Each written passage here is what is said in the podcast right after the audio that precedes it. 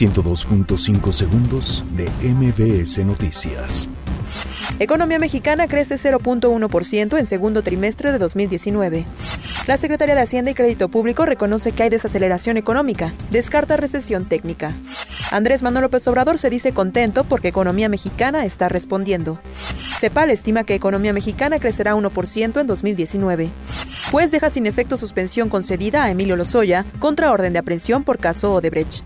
Conceden suspensión a Rosario Robles contra orden de aprehensión. Enfrentamiento deja ocho personas muertas en Quintana Roo. Hombres armados incendian camionetas de transporte público en Tecámac, Estado de México. Muere María Auxiliadora Delgado, primera dama de Uruguay. Guillermo del Toro desvelará su estrella en el Paseo de la Fama de Hollywood. 102.5 segundos de MBS Noticias.